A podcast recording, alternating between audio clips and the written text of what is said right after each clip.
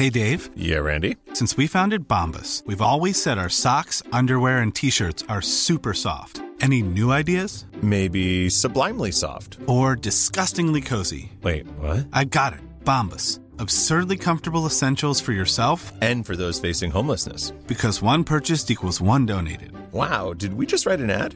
Yes. Bombas. Big comfort for everyone. Go to bombas.com slash ACAST and use code ACAST for 20% off your first purchase. Confidence starts with loving who you are. And when your skin feels nourished and glows on the outside, you naturally radiate confidence from the inside. Give your skin a glow up with Osea's clinically proven Mega Moisture Duo. This ultra hydrating body care features two of Osea's best sellers, Undaria Algae Body Oil and Undaria Collagen Body Lotion. These seaweed powered heroes use skincare level ingredients normally reserved for your face for results you can see and confidence you can feel. Osea has been making clean, clinically proven seaweed infused face and body care products for over 28 years. This luxurious skincare is vegan, cruelty free, and climate neutral certified, so you never have to choose between your values and your best skin. Glow from the inside out. Get 10% off your first order with code GLOW at OseaMalibu.com. That's O S E A Malibu.com code GLOW.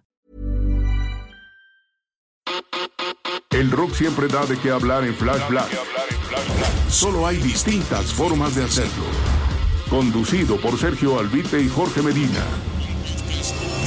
Un podcast 100% satanizado. Por siempre en Flash Black. Bienvenidos sean todos ustedes a este espacio 100% satanizado. El día de hoy, como siempre, les saluda su amigo Jorge Medina, pero jamás en solitario porque tengo aquí a mi camarada, a mi secuaz, el buen Sergio Albite y estamos para hablar de una gran celebridad. ¿Cómo estás, mi Serge? Mi querido George, gracias por tan increíble presentación. No, hombre, Eh, dúo gracias. dinámico. Yeah, man. Hoy es un gran episodio porque vamos a hablar de uno de los del club de los 27, El famoso. que estoy seguro que pues a él no le daría gusto que lo mencionáramos de esa manera, pero tristemente está en ese club y bueno, hablamos del Rey Lagarto, que ya lo habíamos mencionado en una edición anterior. Jim Morrison, hoy es un especial en Flash Black del mismísimo Lagarto, coma el Rey. Exactamente. Este hombre llamado comúnmente Jim Morrison, pero que en realidad se llamaba James Douglas Morrison, nacido el 8 de diciembre del 43. Este dato a continuación a nadie le va a importar más que a mí, pero justamente 10 años antes que mi mamá, mi mamá es del 8 de diciembre del 53, curiosamente. Ah, venga, y tú también eres del mes de diciembre. Así es, soy Lupito, soy Ajá. guadalupano del 12 de diciembre. Lupi George. Lupi George me hacía llamar de repente. Ajá. Y, y pues sí, Sagitarios, ¿no? Con razón. Ay, como los que se agarran de la astrología para todo. Ah, sí. ¿Tú qué signo eres? Eh, soy Leo. Con razón. Mi ascendente en... Ah, Sí, no le sé nada a eso, pero bueno, de qué hay rasgos, pues hay rasgos, ¿no? Algún sello energético debe haber. Pero bueno, eso lo analizaremos en mi otro podcast Ajá. espiritual algún día.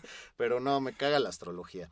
Bueno, pues nacido el 8 de diciembre del 43, nació en Melbourne, pero en ese Melbourne de Florida, no en Australia, por supuesto. Eh, hijo de un matrimonio entre Clara Virginia Clark y el almirante George Stephen Morrison. Obviamente, pues ascendencia militar, era un marine, influyó mucho en la vida de Jim Morrison para mal, porque ya has visto, ¿no? Que en nuestros episodios biográficos hay mucha presencia militar, ¿no? Sobre todo en estas generaciones nacidos en los 40s, 30s. Pero este hombre sí fue una marca muy negativa para Jim Morrison. Y bueno, si hubieran existido las constelaciones en ese momento, quizá lo hubiera salvado de muchas cosas. Además, era el primogénito de tres hijos. Y ya muy grande en ciertas entrevistas, Jim Morrison declaraba, aunque no era cierto, que pues su familia ya estaba muerta. Sí, como que no estaba muy orgulloso de, de ser hijo de ese matrimonio. Sí recuerdo que el padre eh, obtuvo algunos eh, reconocimientos porque participó en, en- como piloto en la Segunda Guerra Mundial y tuvo un reconocimiento con una medalla de bronce o estrella de bronce por un logro en la guerra de Corea. También fue alguien que pues no, esto, no estaba muy orgulloso de Jim Morrison en cuanto a su carrera musical, que de hecho trató de, de decirle que por favor reconsiderara dejar la carrera musical. Eh, o sea, ya sabes, esa mentalidad de que no, tú cómo vas a ser músico, ¿no? También la jefa pues también tenía sus ondas ahí.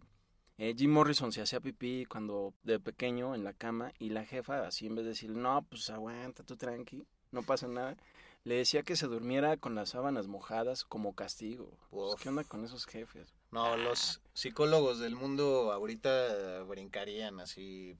Pues esas son marcas que quedan de por vida. La infancia ya lo sabemos, es súper importante y pues con las décadas hemos ido revalorando esas cosas, ¿no? Pero siempre se ha pensado que los niños son pendejos, que no sienten, que no, no se va a dar cuenta. No, tú, mira, saca ahí el, la caguama, no se va a dar cuenta. sí.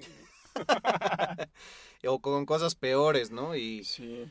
Y bueno, hablando de estos hechos traumáticos, ya lo hemos comentado eh, de pasadita en algunas otras emisiones, pues a los cuatro años es cuando viviendo en Nuevo México, porque obviamente por la carrera del papá vivieron un rato en San Diego, luego en Virginia, luego en Texas, luego en Nuevo México, luego en California, luego se regresó a la Virginia, luego se fue a Florida a vivir con sus abuelos. Bueno, ya iremos desglosando un poquito. Imagínate esa vida, cabrón, no estás arraigado a nada. Pero en esos cuatro años de edad es cuando ve este accidente en la carretera donde supuestamente se volcó un camión que llevaba a puros nativos eh, americanos en una reserva india de por allá y que para él fue una escena traumática donde había mucha sangre, donde según esto él vio como el alma de uno de los indios se desprendió de él e ingresó al cuerpo de Jim Morrison. Ya varios años después el papá sí decía, no, pues sí fue un hecho traumático para él, pero pues tampoco estuvo tan gacho, ¿no? Es como el típico accidente así de la México Cuernavaca y pues que todos así ya adultos alentas la velocidad para el pinche morbo, Sí. pinche tráfico pendejo y los niños es así como, ¿qué pasó? Así si ven a alguien con una sábana blanca encima o algo así, ¿no? Eh, sí, justo hay una referencia un poco muy vaga en la película de Wayne's World de Jim Morrison Ah, y, sí. y- y un indio, eh, pero bueno, que realmente no, no están muy hiladas con ese acontecimiento que, que vivió el mismo Morrison, pero sí tienen cierto vínculo y por algo es esa escena que, bueno, ya mencionaré más adelante realmente de qué va, pero es, es algo en lo que siempre Jim Morrison siempre ha sido referenciado como eh, un espíritu que llega a aconsejar por lo general algunas figuras rockers del presente, etcétera, ¿no? Ah, mira. Sí, pues ves que también era muy clavado no solo en la literatura y en la música, sino que, o sea, además de que a él le gustaba leer, también le gustaba escribir, era pues el poeta, ¿no? Ajá. Que- y también amigo de Patti Smith, una poetisa que también mencionaste seguramente en el episodio de Patti Smith, Sí. De cuando perdió la vida Jim Morrison, pero pues ahorita hablamos de ello. Ah, Poco a poco. Yes, Pero man. sí, pues aprovechando que ya mencionas a Patti Smith, pues también Jim Morrison por todas estas mudanzas de su familia y así, pues se volvió un adolescente muy abstraído, se devoraba los libros, no tenía eh, pues muchas facultades sociales y también era súper fan de la generación Beat con Kerouac, con Burroughs, con Ginsberg, pero también así como Patti Smith leía mucho a Baudelaire y a Rimbaud, también se clavó mucho en Camus, en Kafka, y bueno, Nietzsche era como de, de sus chonchos. Pero volviendo a las declaraciones que hacía la familia de lo que pasó ese día en el accidente, la hermana dice que pues sí recuerda vagamente que algo pasó, la hermana es menor que él, o sea, obviamente menos detalles va a recordar, pero ella decía que él le echaba ahora sí que de su cosecha, que exageraba bastante la anécdota y que era la típica que soltaba a veces en cualquier momento, un poco para llamar la atención, que sí tenía algo de eso nuestro querido Jim Morrison. Sí, y en general él como que le echaba bastante crema a sus tacos, o sea, aquí en México es cuando se exageran las cosas, para no solo describir cosas como la que mencionas, sino también como su carrera. Eh, él según sabía cuándo se iba a acabar y cuándo él iba a morir. Bueno, y esto también se debe a cuando falleció, por ejemplo, Janis Joplin y todo eso. Pero eh, también se llevaba con mucha gente eh, que estaba en este ámbito como del espectáculo y del, de la onda artística, de no solo de- del rock, y, sino también del blues, ¿no? Sí, Y bueno, además de que estudió cine, entonces ahí conoció a mucha gente también de la, de la prensa de Los Ángeles. Bueno, incluso a Ray Manzarek lo conoce en UCLA, que ahí vamos a llegar. Pero pues sí, tenía puro amigo excéntrico y dicen que conforme la adolescencia penetraba en él y esos granos emergían como en todos nosotros, se volvía más raro. Hay un maestro que ha declarado también que a veces leía cosas tan raras y se devoraba libros tan raros del siglo XVI, XVII, que tenían que ir a checar si esos libros realmente existían en la biblioteca, pero tenían que ir a la biblioteca del Congreso, que todavía pues tiene una literatura mucho más compleja y que se clava en la política y las leyes, ¿no? Entonces, pues sí, un hombre que, que fue un nómada, no por elección, y ya estando más o menos grande, sobre todo en la prepa, pues es cuando de California se tiene que ir otra vez a Virginia y de ahí se va a vivir con sus abuelos a Florida, en Tallahassee, y dicen que ahí ya era medio gacho con sus abuelos, que casi no les hablaba y que se burlaba mucho de ellos. Este hombre era un provocador por naturaleza, era intenso, era oscuro, pues le gustaba la rareza. O sea, ahora sí que el, el friki del salón que luego se vuelve un artista, ¿no? Así el foreverazo, ¿no? Que nadie pela en la escuela así de no manches. Yo tenía un colega que le decíamos el zombie. Ah, qué mal. Y seguramente ahorita ya está triunfando en Cannes o algo así. Pero Jim Morrison sí es alguien que, por ejemplo, también manifestó esa rareza cuando ya con The Doors, por ejemplo, en vivo. Eh, de repente este, lo arrestaban en el escenario, que de hecho él tiene el honor de ser la primera persona en ser arrestada en un escenario eh, porque estaba diciendo bastantes eh, palabras indecentes. Leperadas. exacto. Y ya se lo llevaron, obviamente ya después lo soltaron, pero bueno, hay que dar ese registro y porque a él le era, le era indiferente pues hablar de estas cosas en un escenario. Sí, también porque desde muy joven dicen que abordaba a la gente en la calle con preguntas raras, que les hacía bromas, que les quitaba cosas. O sea, sí era un loquito, al estilo de Ozzy Osbourne, pero todavía más dark, o sea, como que ahora sí que si no sangra, no marca, ¿no? Entonces, pues como que le buscaba por todos lados, ya desde que vivía con sus abuelos también en esa época, hay un registro de que en un juego de fútbol americano, que pues es como sagrado allá, se le ocurrió quitarle un casco a un policía y fue de las primeras veces que fue arrestado y de hecho hay fotos de él arrestado todavía muy joven con el pelo corto, porque ya más grande todavía fue arrestado varias veces y creo que de esa anécdota que tú comentabas, es una vez que estaban como en el backstage antes de salir al escenario y uno de los guardias de seguridad lo desconoce, lo ve adentro y le dice, oye, tú tienes que salir la chinga. Y como este güey pues tenía conflictos de autoridad, pues porque todo eso se refleja con el núcleo familiar, pues entonces lo empezó a retar y le dijo, no, pues ¿qué te pasa? Que yo estoy aquí, que la chingada, que voy a actuar. Y entonces el policía le echó gas pimienta y cuando se subió al escenario dicen que se retorcía todavía actuando y que le contó a la audiencia lo que le había hecho el puto policía, el fucking pig. Y entonces, como incitó un poco a la violencia y empezaron a aventar sillas, fue que lo arrestaron. Ah, cámara. Eso fue en Miami también. Ah, rifándote buen dato, ¿eh? eh Pero chido que se pudo expresar. Ahora ya nadie lo puede decir al micrófono lo de la policía porque de volada te bajan. Ah, sí. Ahí todavía se va puedo decir. De hecho, aquí también hay multas y insultas a un policía ya en el tránsito. ¿En la calle? Ah, cámara, no lo sabía. Pues, pues, es que todo lo van deslizando ahí. Digo, claro, también luego la gente sí es bien ojete con los policías, sobre todo aquí en México, porque nadie los respeta y porque tienen una mala fama de pues de que son chuecos y que hay mucha corrupción en su vida y que pues secuestran a la gente y la matan. Pero pues a veces esa frustración sale por el lado inequívoco y el típico de que te para así el policía aquí bien amable, ¿no? Porque eso sí es contrario a Estados Unidos que te hablan de golpe así. Put your hands up where I can see them. Stop now. Y así, ¿no? ¿Y cómo es en México? Y aquí es, buenas tardes, señorita, ya, ya casita ahorita, ¿qué? y así es como, ay, Poli, o sea, obvio voy a mi casa, ¿por qué me paro ahorita? Ya es bien tarde.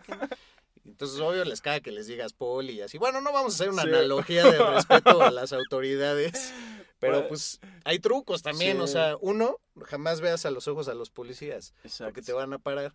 Dos, nunca les digas Paul y dígeles oficial, chingada, Exacto. sus respetos. Aunque sea el de la entrada caga. del, del súper y así. Buenas tardes, oficial. O de tu condominio, o que sea. Es un error que cometió Jim Morrison, sin duda. Sí. Porque siempre lo sacaban de muchos lugares por...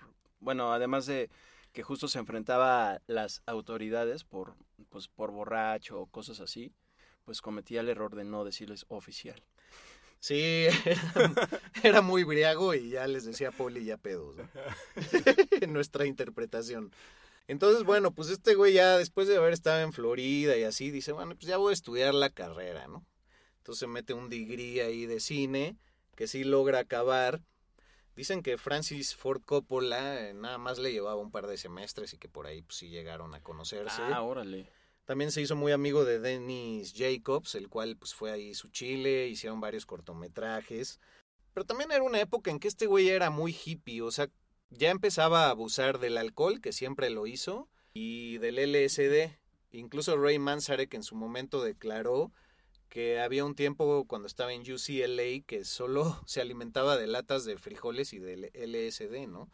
Y él vivía en la azotea de- del edificio de Dennis Jacobs. Ya vivía ahí en la zona que ahora es super hipster de Venice, ¿no? Ahí en Venice Beach. Ajá. Pero pues en sus momentos era, pues bueno, más estudiantil, más light. Y no era muy, muy fan del rock and roll en sí. O sea, la música llegó por accidente a su vida, casi, casi a consecuencia de un cierto fracaso o más bien desilusión en el cine, porque como era el, güey más leído, más culto y, y- y demás, pues muchos esperaban que iba a hacer grandes cortometrajes a la hora de graduarse y así, y pues se clavó mucho en el surrealismo y creo que, que los Doors en sí y Jim Morrison pues es, es especialista en hacer una construcción de la psique oscura de la humanidad y se clavaba en este rollo surrealista y de llevar las cosas al límite y, que, y de qué es la moralidad. Entonces pues nadie le entendía sus obras, le dijeron que era una mierda casi casi y se salió llorando, ¿no? Y desde ahí su frustración con el cine lo llevó a clavarse con las letras. Él, por supuesto, un gran poeta. Se han publicado dos libros de poesía de él, uno en vida y otro después, me parece. Y ya cuando murió, pues su gran amor, Pamela Curson, pues la familia de ella se quedó con dos que tres este, libros de poesía, entonces, y grabaciones, poesía grabada. Entonces, pues, seguramente cuando les haga falta la lana, pues por ahí los veremos. Sí. ¿no? Unos CDs que van a sacar seguramente con lo- como los de Paco Stanley en los, en los 90, que sacaba sus poemas. Oye, yo recuerdo, bueno, de lo que leí, obviamente, que así yo estaba en los 70, ahí, ¿no? a principios de los 70, que Jim Morrison luego este, escribía mucho en la universidad sobre sexualidad, violencia y a veces hasta de pedofilia. Y por eso mismo todos se sacaban de onda y decían, ¿qué, qué tranza? Y pues ya como que sí lo, pues lo masacraban un poco de que le bajara de watts. Sí. Eh, es- leí también que hizo dos películas en la escuela, una que se llama Obscura y otra que se llama First Love, que seguramente han de estar perdidas por ahí. O algún proyecto universitario ahí, ya sabes qué haces y pues ya se foreverian y nunca pasa de ahí. Eh, también eh, Ray Manzarek dice que, que Jim Morrison hacía unos porros increíbles, que eran una obra de arte. ¿Ah, sí? Ajá, que Jim Morrison los hacía así eh, perfectos. Como siempre que- hay ese amigo, ¿no? Ajá, sí. Y que gracias a eso, pues, eh, era muy, muy visitado por este Manzarek, eh, Jim Ah, Morrison, por esos grandes porros. También hay rumores de que el güey tan no tenía un varo que se le veía con la misma ropa incluso un mes. Y a mí esa sensación luego me da así con sus pantalones entallados de cuero y así que digo, puta, Sí. ¿a qué ha de oler eso? Así después Sí. de una presentación. Pues dicen que era tan, tan hippie, tan despreocupado y tan de esa generación beat, llevada tan al extremo, que sí usaba esta ropa, pero era pues tremendamente atractivo para las mujeres desde que empezaron sus rasgos adultos, ¿no? Mucha gente se enfoca como que en su mirada, que era muy mística, era un hombre que no sonreía mucho, pero a la vez hablaba mucho de la vida, y que tenía un mentón y una manzana de, Adán y un cuello que pues resultaba casi casi vampírico y atractivo para, para muchas personas, ¿no? Incluidos hombres y mujeres. Entonces, pues es, es cagado que, que siempre tuvo grandes amores y más allá de Pamela Curson, pues desde Virginia ya tenía un gran amor que se llama Mary Werbelow y se dice que a ella le dedicó varias canciones, como la de The End, o sea, ya en, en su discografía importante. Entonces, pues Pamela es como el referente de cultura pop. Incluso pues se murió con el apellido Morrison, aunque realmente nunca se casaron legalmente. Pero pues siempre tenía una mujer al lado, era de esos hombres que no sabían estar solos, pero a la vez no sabían estar con una sola pareja. Un ladies man, ¿no? Como dirían por ahí. Eh, también tuvo ondas con Linda Eastman, quien fotografiaba The Doors y que después se convirtió en Linda, Linda McCartney, la pareja de Paul Ah, McCartney. sí, tuvo ondas cierto, güey. y Linda dice que la dejaba exhausta y todo esto. O sea, pues ahí habla de su onda acá animal sexual. Su virilidad. Ajá, pero sí tuvo grandes amores ahí y obviamente, pues del que ya hablamos, bueno, que realmente no fue un amor, pero fue un intento con Janis Joplin. Se dice que sí tuvieron relaciones. ¿eh? Ah, sí. Sí, de hecho hay tres rockeras con las que se dice que, que tuvo relaciones, pero nada está comprobado. Ya habíamos contado justo la Ajá. anécdota de Janis que le quebró una, una botella de whisky en la cabeza y que este güey estaba obsesionado con ella, ¿no? Así de, I gotta have you. This Sí. is the end. Ay, sí. Y que, pues no, que sí tuvieron ahí como un one night stand. De la que sí se sabe que fueron pareja y que ella se superclavó. A ver, no me digas. A ver, Eh, Patti Smith. no. Pero no, de hecho era Nico, esta mujer de ascendencia alemana, cantante de, de la Velvet Underground, en donde se dice también que los de la Velvet Underground odiaban a los Doors, se les parecían una mierda, y Lou Reed en particular se expresaba muy mal de Jim Morrison. Pero bueno, Nico ha dicho que fue el primer hombre del que se enamoró, y su carrera como solista también dicen que fue impulsada por las ideas que Jim Morrison le decía de, güey, tú debes de hacer un disco como solista, eh, eres hermosa, tienes el talento. Y ya se obsesionó tanto ella con lo que le decía, que ella siendo una güera plateada, pues como buena alemana, se tiñó el, el cabello alguna vez de oscuro y que eso espantó cabrón a Jim Morrison y que pues, hizo que la dejara a la fea manera como pueden dejar los rockstars a algunas mujeres, ¿no? La gosteó. Y la ghosteó, él era el ghosting de ese momento. sí. Besito por la mañana y ya no sabes más de mí. Si los celulares no existían, pues los teléfonos era más fácil todavía no Ah, sí. contestarlos, ¿no? Así, ah, no, pues es que estaba ahí en la banqueta. Ya no se escucha". sí. Y bueno, dicen que Jim Morrison se friqueó porque pues hacía que le recordara a, Pamela, ¿no? También estuvo casado con la escritora Patricia Kinnelly, la cual sale incluso en un cameo en la película de The Doors de Oliver Stone, eh, protagonizada por Val Kilmer, que hace una gran interpretación de, de Jim Morrison. Y bueno, ahí hay varias referencias. De hecho, también la que decías del indio en el desierto de Wayne's World. También ahí hay escenas en el desierto eh, psicodélicas. Y bueno, la última con la que se supone que tuvo ondas, pero ella lo desmintió, es Grace Slick de Jefferson Airplane.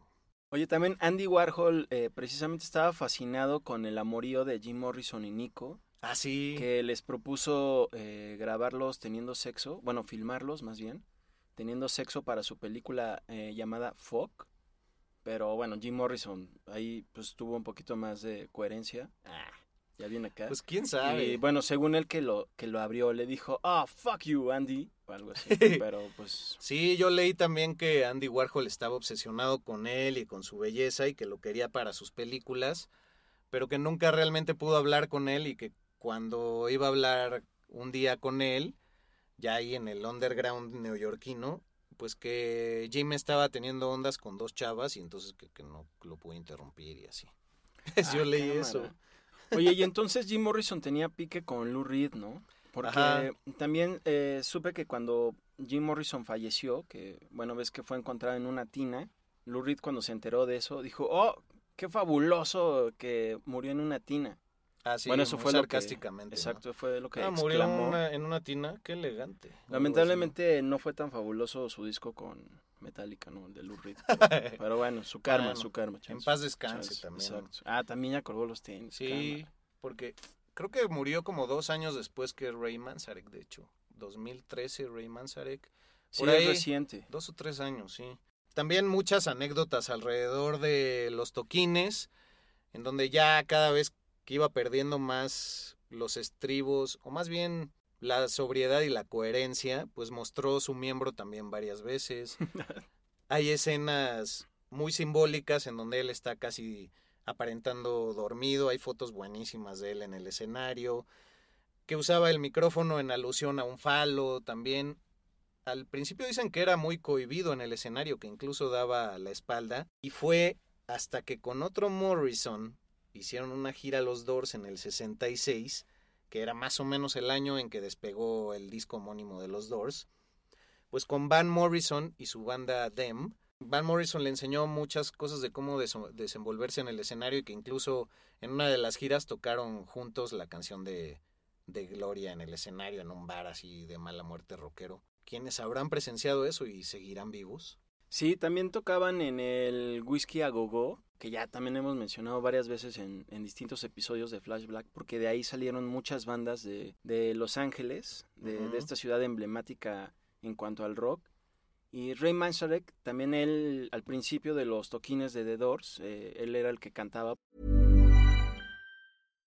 Hey Dave. Yeah, Randy. Since we founded Bombus, we've always said our socks, underwear, and t-shirts are super soft. Any new ideas? Maybe sublimely soft. Or disgustingly cozy. Wait, what? I got it. Bombas. Absurdly comfortable essentials for yourself and for those facing homelessness. Because one purchased equals one donated. Wow, did we just write an ad?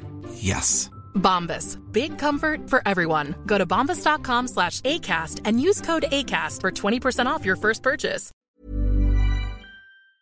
Porque justo eso, le daba pena a Jim Morrison cantar. Lo chido es que ya luego se le quitó y ya pues, eh, se convirtió en un gran frontman. Es uno de los cantantes más vanagloriados por medios como la revista de Classic Rock o también Rolling Stone, quienes lo, lo ubican en, en los primeros puestos de grandes frontman de todos los tiempos. De hecho, estuvo en tres portadas de Rolling Stone, si no me equivoco. Ah, hay, seguramente. Hay una muy famosa con el torso desnudo y así, que es de la que han salido más pósters, pero sí tres veces. Y también de donde seguramente salió el, arte de la película de Oliver Stone, que es muy representativa de, una foto de Jim Morrison. Ah, exactamente. Exactamente, man. Sí, pues para que no se nos olvide, nada más rápido decir, Ray Manzarek sí compartió algunos semestres en UCLA en, en la carrera de cine con Jim Morrison, y él al leer su poesía se dice que exclamó, este es material totalmente rock para explotar. Y de ahí fue que lo fue convenciendo poco a poco de que se uniera a él y posteriormente, ¿sabes cómo según esto se dice que Robbie Krieger, John Densmore y Ray Manzarek se hicieron amigos? Eh, no. pues porque eran muy fans de la meditación, entonces iban a clases de meditación juntos y de ahí dijeron, no, pues aquí la banda, no sé qué. Ah, pues ya tengo un amigo que canta, pero está ahí en la playa buscando viejas. Porque a Jim Morrison no, no le gustaba ese rollo. Entonces a los tres, curiosamente, los conectaba el gusto por la, por la meditación, que en esos momentos ha de haber sido algo muy novedoso en este mundo occidental, ¿no? Y traído seguramente de la India. Sí, seguramente también era considerado muy forever. Sí, bueno, imagínate todos ñoños así vamos a nuestra clase de meditación. Sí, Jim Morrison, a pesar de que siempre, eh, como dices, luego parecía tener la mirada perdida, era alguien que tenía un coeficiente intelectual muy alto, de 146. Ah, muy cierto, era casi un genio. Eh, y te digo, y también este, bueno, como ya habíamos mencionado, leía mucho, justo el nombre de, de Doors lo saca de... Del libro de Aldous Huxley. Así es, The Doors of Heaven and Hell. Que, también tiene una referencia a William Blake, ahí claramente, en donde William Blake dice, si el humano pudiera trascender las puertas de la percepción, conocería lo que es el infinito. Venga. Oh, Rifado. Está muy chido el nombre de The Doors, la neta. Gran nombre, güey. Y sobre todo gran referencia. Y también justo que Jim Morrison, hablando de todo esto nuevamente de de que era poeta y eso, y que se le conoce como el rey lagarto, algunos decían, no, pues es que como él tenía una obsesión con los reptiles, ya todos de, ay, pues ya de ahí el rey lagarto, ya, ya. Pero en realidad eh, él lo toma de un poema que, es, que él mismo escribió llamado The Celebration of the Lizard, y en este poema él menciona que soy el rey lagarto y puedo hacer lo que sea. Entonces, ajá, de ahí es que se queda ese gran apodo, nickname o lo que sea, ¿no? También tenía otros dos sobrenombres no tan populares. Ah, sí, venga, ¿cuál el Mr. Mojo Rising. Ah, claro, Ajá. como la rola. Ajá, como de la, rola, ajá. y él se autonombró porque Mojo Rising es como Morrison, ¿no? Para él. Y también le decían The King of Orgasmic Rock. Pues por toda esta celebración orgásmica que era verlo en el escenario, en donde ya platicaremos una que otra anécdota más, incluso aquí en México, que nos contaba un profesor en la carrera. Sí, Jaime Ponce que daba pues cine en la Universidad Iberoamericana cuenta que cuando vino The Doors a nuestro país, a México, eh, conoció a, a Morrison y toda la onda y que hasta se quedó en, en su casa y todo, que le dio ahí albergue y toda la onda. Y pues hasta ahí me sé la historia. Sí, pues dicen que tocaron en Insurgentes en algún lugar que seguramente ahorita es un Tox o una mamá así. y que pues ya era en la, en la época muy, muy decadente de Jim Morrison. Digo, recordemos, murió en el 71, ya lo decías hace un rato, a los 27 años.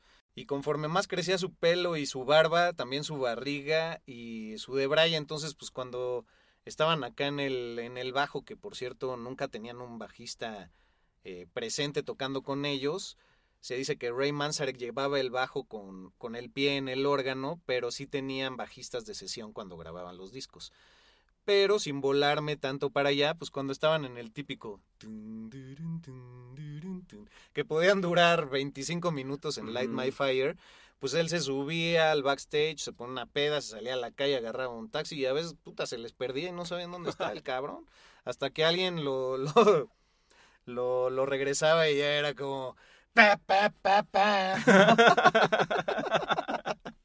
Pero, güey, o sea, imagínate esos momentos, cabrón.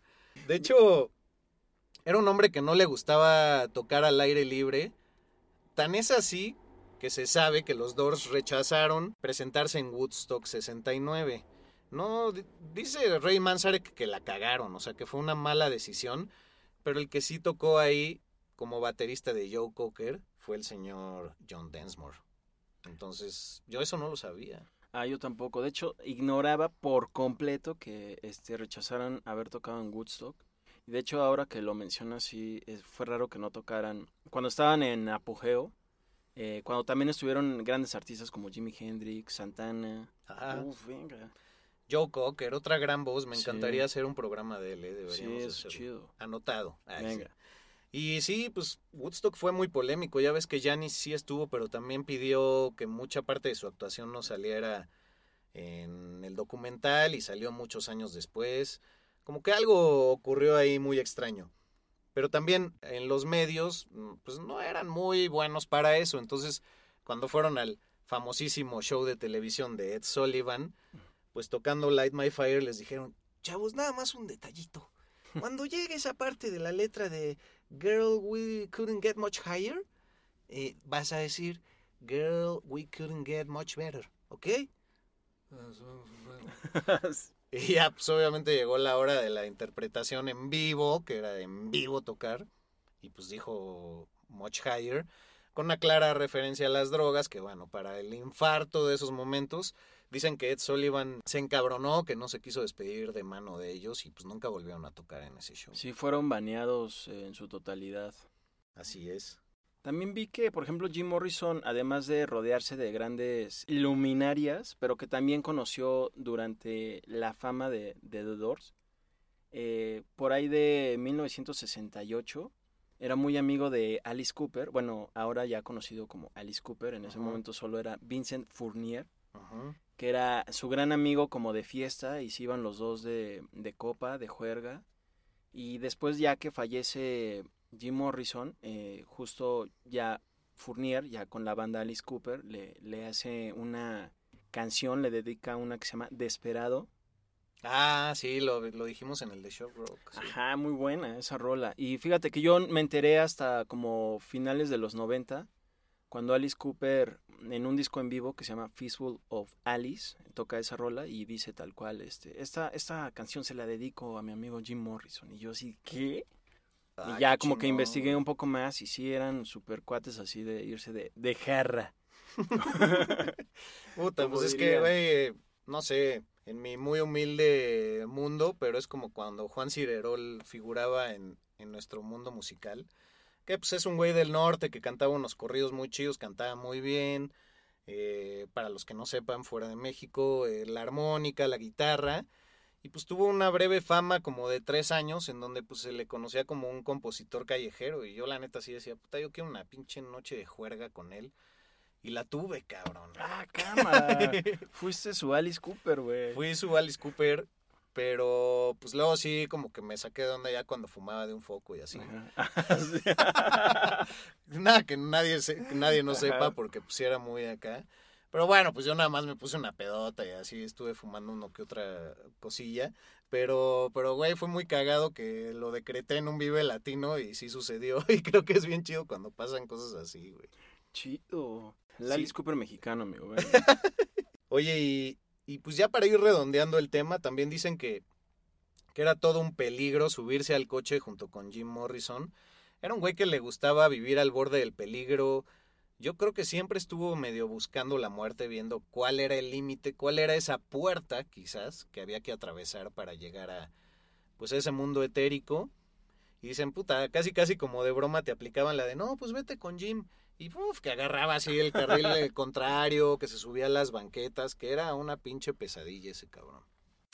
El ADN del rock está en Flash Black. Bueno, cuando falleció Janis Joplin a los 27, él cuando iba a los bares y todo esto, así con, la gente con la que se rodeaba, les decía, están viendo al que sigue, porque él ya como que de alguna manera pensaba, sabía o presentía que él iba a morir pronto y pues le atinó tristemente y ya es cuando se une oficialmente al Club de los 27, tristemente. Y, y ahorita también estaba recordando que omití una, una parte importante, que ves que yo dije que nunca era fan del rock and roll, nunca lo fue antes de, pues, de entrar realmente con los Doors.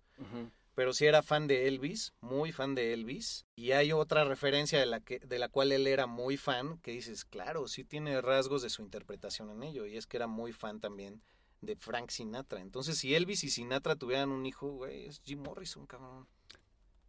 Venga, sí es cierto. Tristemente no pudieron ver mi cara así de, sí es verdad. sí, se congeló. Eh, también vi que eh, era fan de Peggy Lee, también mucho de, del Ah, sí. estilo del blues. sí, y- de hecho decía, antes que los Beatles yo prefiero a Peggy Lee. Algo así decía. Ajá, y también cuando en alguna entrevista le preguntan, eh, oye, ¿qué opinas de esta banda que está iniciando, que está increíble, que se llama Led Zeppelin? Ah, de Led Zeppelin era así. sí. Ajá, dice que no, que no, pues no, no sabía nada de ellos y que no le interesaba, porque él solo estaba más clavado en el blues. Y bueno, no lo decía de una manera despectiva o algo así hacia Led Zeppelin, simplemente él estaba en el mundo del blues y hasta ahí se, se quedaba su onda. Ah, qué bueno que hiciste referencia a eso, porque sí lo tenía vago, pero sí era de Led Zeppelin, de quien se expresaba, cabrón. Oye, pues otro artista que fue muy influenciado por él, ¿sabes quién fue? Eh, Bumburi. Qué horror, güey, pero sí, cabrón. No, Sí. o sea, sí, Ajá. pues es una pinche copia barata Enrique Bumburi, que a mí me caga, la verdad, perdón a los fans, sé que son miles y siempre llenan los estadios aquí Sí. y todo, pero... Bueno, este hombre de los héroes del silencio siempre quiso ser más al estilo de Val Kilmer, ¿no? Eh, Ah, sí. protagonizando. La copia de la copia. Ajá, pero no, Iggy Pop. Ah, cámara, sí, es verdad. Leí algo de eso también. Sí, Iggy Pop formó su banda tras haber visto en vivo una presentación de los Doors. Dijo, no, a ver, aquí tendremos que armar algo. Y de hecho fue el primer güey que giró con los auténticos Doors antes de que lo hiciera el señor Atsbury en 2002, el miembro de The Cult, que también es un gran, pues no diría imitador, pero, ¿cómo decirlo? Eh, Pues es un estilo muy similar, digamos, como en cierta mística y creo que también hasta si le buscas ya mucho, hasta en el tipo de corte de, de cabello, sí, eh, se asemejan mucho. Cuando vinieron a México ahí por el 2002 o algo así, sí traía mucho esa onda Asbury con, pues obviamente de Doors, que, que pues no, no tenía nada que ver con Jim Morrison en, en general, en lo que era la esencia de esa banda de los 60, pero que fue algo chido para revivir eh, esta, este legado de la banda. Sí, esa gira se llamó The Doors of the 21st Century y tuve la fortuna de estar ahí en el Auditorio Nacional, cabrón. Chido. Y después hicieron con alguien más, ¿no? Sí, pero eso ya, ya, ya no me enteré. La verdad me sorprendió mucho que Iggy, Iggy Pop fuera el primero que personificó, digamos, a Jim Morrison en estas en este tipo de giras, porque la voz no dirías que va muy por ahí, güey. O sea, el de, el de Atsbury sí, pero... Sí, pero Bueno, sí. Iggy Pop tiene un grave, pero ya es más como por fumar que por...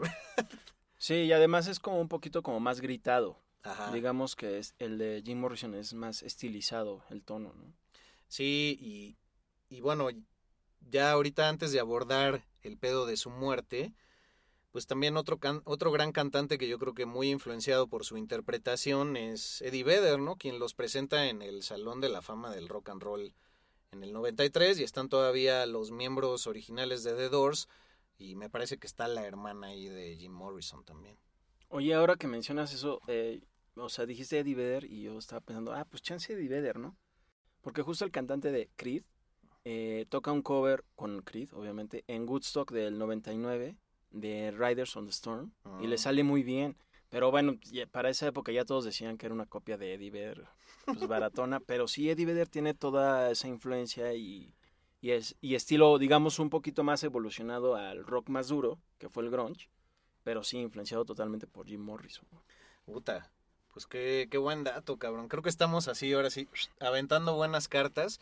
Ya nos estamos acercando a- al final, pero hay que entrar en lo que era su muerte, ¿no? Ah, sí, At the End.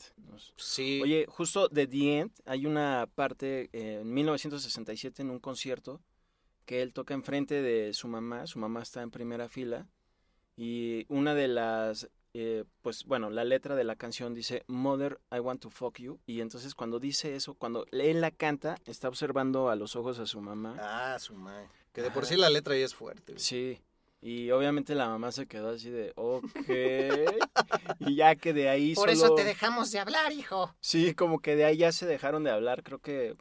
eh, sí, esa vez fue la última vez que ya Ah. Se, se vieron las caras y pues ya de por sí ya no tenían una buena amistad, bueno, relación. Sí. Sí, amistad con los jefes, ¿no? y pues ya ahí, ¿Una ahí, otra chela? ahí, ahí se quedó. Oye, güey, qué buen dato. Y sí, justamente por eso luego él decía que habían fallecido todos y demás. Decir que Jim Morrison fallece el 3 de julio de 1971. Se acaban de cumplir 50 años este año. Por lo mismo se anunció que va a salir un documental sobre la vida de Jim Morrison para el 2022, que lo va a llevar ahí un- una productora que se llama Jam, Jample Artist Management, que no sé por qué tiene el legado de un montón de artistas, entre ellos Jim Morrison y Janis Joplin. Y pues habrá que estar al pendiente, fue algo que calentó ahí un poco las noticias musicales en este año. Pero bueno, evocando un poco qué fue lo que pasó al final, pues ya por estos debrayes de que tocando ya ni él mismo se entendía, se le iban las letras, guachaguachaba, había que ir por él, pues ya los de los de The Doors estaban muy hartos y después de una gira en Europa, más hartos acabaron de él, ya pues también componía poco y demás. Y dicen que en algún momento el güey, por voltear a ver su arte y su literatura, dijo, me voy a ir a Londres y voy a estar haciendo ahí cosas, pero pues no le avisó a nadie. Entonces el güey estuvo desaparecido por meses, cosa que como ya dijimos era mucho más fácil en esos tiempos. Y en esos momentos la automotriz Buick se acerca a los Doors y les dicen, oigan, pues queremos usar la de Light My Fire para un anuncio de coches. Entonces, pues que Jim Morrison no dio su visto bueno por estar ausente, los demás dijeron, pues va, ¿no? Pues esa lanita no, nunca cae de más. Y que puta, que cuando este güey se enteró que ya, pues no, jamás, jamás se los perdonó.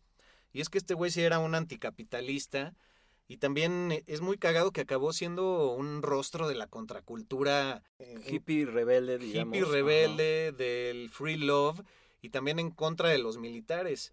La gran ironía es que su papá se dice que fue oficial de comando en 1965 de lo que se llamó el incidente del Golfo de Tonkin, que detonó la guerra de Vietnam, ¿no? Fue un incidente ahí entre buques, un malentendido entre Corea del Norte, perdón, entre Vietnam del Norte y los gringos, y eso les dio el pretexto perfecto para ir a invadir. Entonces, su papá fue uno de los provocadores de esa guerra y Jim Morrison fue uno de los grandes opositores a ese hecho y por supuesto jamás puso un pie en un campo militar y creo que la carrera musical para eso le ayudó también. Era un desertor natural. Eh, y bueno, hablando del desertor ah, y del desierto, Ya también. ¿Del desierto? para, para ir concluyendo también. Bueno, pues esa escena de Wayne's World, donde obviamente el personaje de Mike Myers, eh, no confundir con el de Halloween, eh, es ya como que tiene ahí un sueño y forever que según él va a ser un festival y entonces se le aparece Jim Morrison y en toda esta onda así como que parece que está drogado y todo relajado y con sus lentes clásicos le dice a, a Wayne que obviamente que si hace el, el festival las bandas irán y bueno eso ya es una de las tantas referencias eh, que han hecho de Jim Morrison en la cultura pop ¿no? Sí, que de hecho la canción de The End, se, sabemos que dura 11 minutos, ha habido radio edits, pero que él estaba completamente en LSD. Así es que cuando la vuelvan a escuchar, imagínenselo en ese estado y es realmente como conocerlo un poco más, porque pues es una de las grandes interpretaciones, una de las letras también más profundas y dicen que él estaba muy cohibido hasta que pues ya estaba high y le dio y de hecho que llegó a estar tan high que ya cuando todos se fueron del estudio, él en una alucinación pensó que el estudio estaba en llamas y entonces echó todo un extintor encima de todas las consolas y de la madre y que se endeudaron así cabrón y que los, pues, los de la disquera tuvieron que pagar todo. Entonces, no manches, qué mal viaje fue así como de, pues si vino de él, pues sí, sí ha de haber sido así. Sí. Entonces, pues ya, después de todo esto, lo que pasó de Londres y de Buick y así, él quiso irse a Europa a recuperar un poco, pues, el amor, porque ya estaba nuevamente con Pamela y el amor por su escritura y que es que para limpiarse. No hubo una autopsia eh, cuando él muere, entonces no se sabe oficialmente que murió, se dice que de un mal cardíaco, pero hay versiones que señalan que en un club la noche anterior él ya estaba inhalando heroína. Entonces, pues que ya que ese pasón hizo que desde el bar valiera madres y que había pues como un falso rumor de que si ponías en una eh, tina fría al que ya estaba pasoneado podía regresar a la vida, entonces que por eso lo encontraron así, güey. Hasta Ah, que qué Pamela lo encontró, güey. No, sí está muy controversial. Eso yo no sabía de que lo habían intentado, bueno, regresar a la vida. Sí, pues es como la versión sucia, ¿no? Pero fue muy misterioso que, que no le hicieran autopsia. Y bueno, se sabe que fue de un pasón de heroína y pues su tumba está ahí en París y es multivisitada y multicitada, ¿no? Así que mi querido Serge, pues this is the end. Beautiful friend. Ah, Muy buena rola que también se ha utilizado en- no solo en películas, sino para eventos deportivos, güey. Sobre güey, todo. cuando la usan en Apocalypse Now también es Ah, wow, claro, cabrón, sí. qué momento de película. Le queda muy bien. Que de hecho varios compañeros suyos estuvieron ahí asistiendo y algo así en la producción. Compañeros que tuvo en UCLA, ¿no? También la de Touch Me es utilizada en la de eh, School of Rock con Jack Black, pero que ni siquiera es eh, ponen el track original, sino que la canta eh, el actor Jack Black. Y ya, bueno, la tararea Ah, eso está bueno. Pero sí, The Doors es también una gran referencia en la cultura pop. Sí, y sus canciones son una gran manera de, de conocer a Jim Morrison, así es que acérquense, una corta discografía, alrededor de cinco años de carrera. ¿Cuántos discos? Me parece cuatro o cinco. Sí, por ahí. No son tantos, entonces sí se los pueden echar de volada. Y la verdad es que sí son muy buenos. Sí, Y, y destaco esta creatividad musical, sobre todo en los teclados.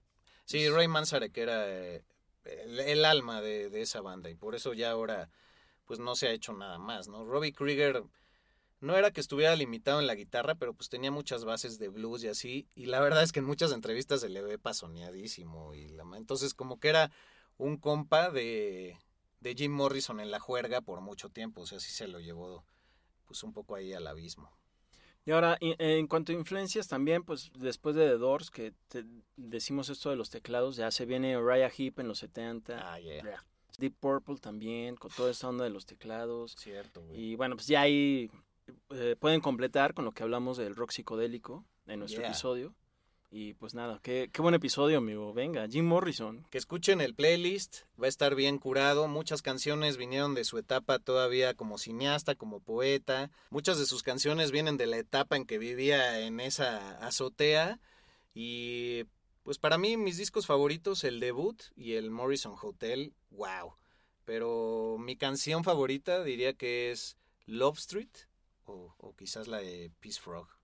Ah, creo que la mía es la de Touch Me y Riders on the Storm. A huevo. Riders on the Storm. Muy rifada. Pues muchas gracias por escucharnos, amigos. Ya nos despedimos. Arroba albuitre con B chica para el search. Arroba medinaudio. Arroba flashblackpod. www.flashblackpodcast.com para nuestra página web. Y ahí estamos en Facebook también eh, como Flash Black Podcast. Así es que esperamos hayan disfrutado este episodio. Ya le pueden echar un poco de talco a sus pantalones de cuero. y nosotros pues nos guardamos, ¿no? ¿Cómo no? Mucho episodio y nos vemos en la siguiente edición de Flash Black. Y que descanse en paz Jim Morrison. Gracias por el legado. Seguramente estaremos escuchando más de él cuando salga este documental. Hasta luego. Rock por siempre en Flash Black. Conducido por Sergio Albite y Jorge Medina. Flash Black. El ADN del rock está en Flash Black.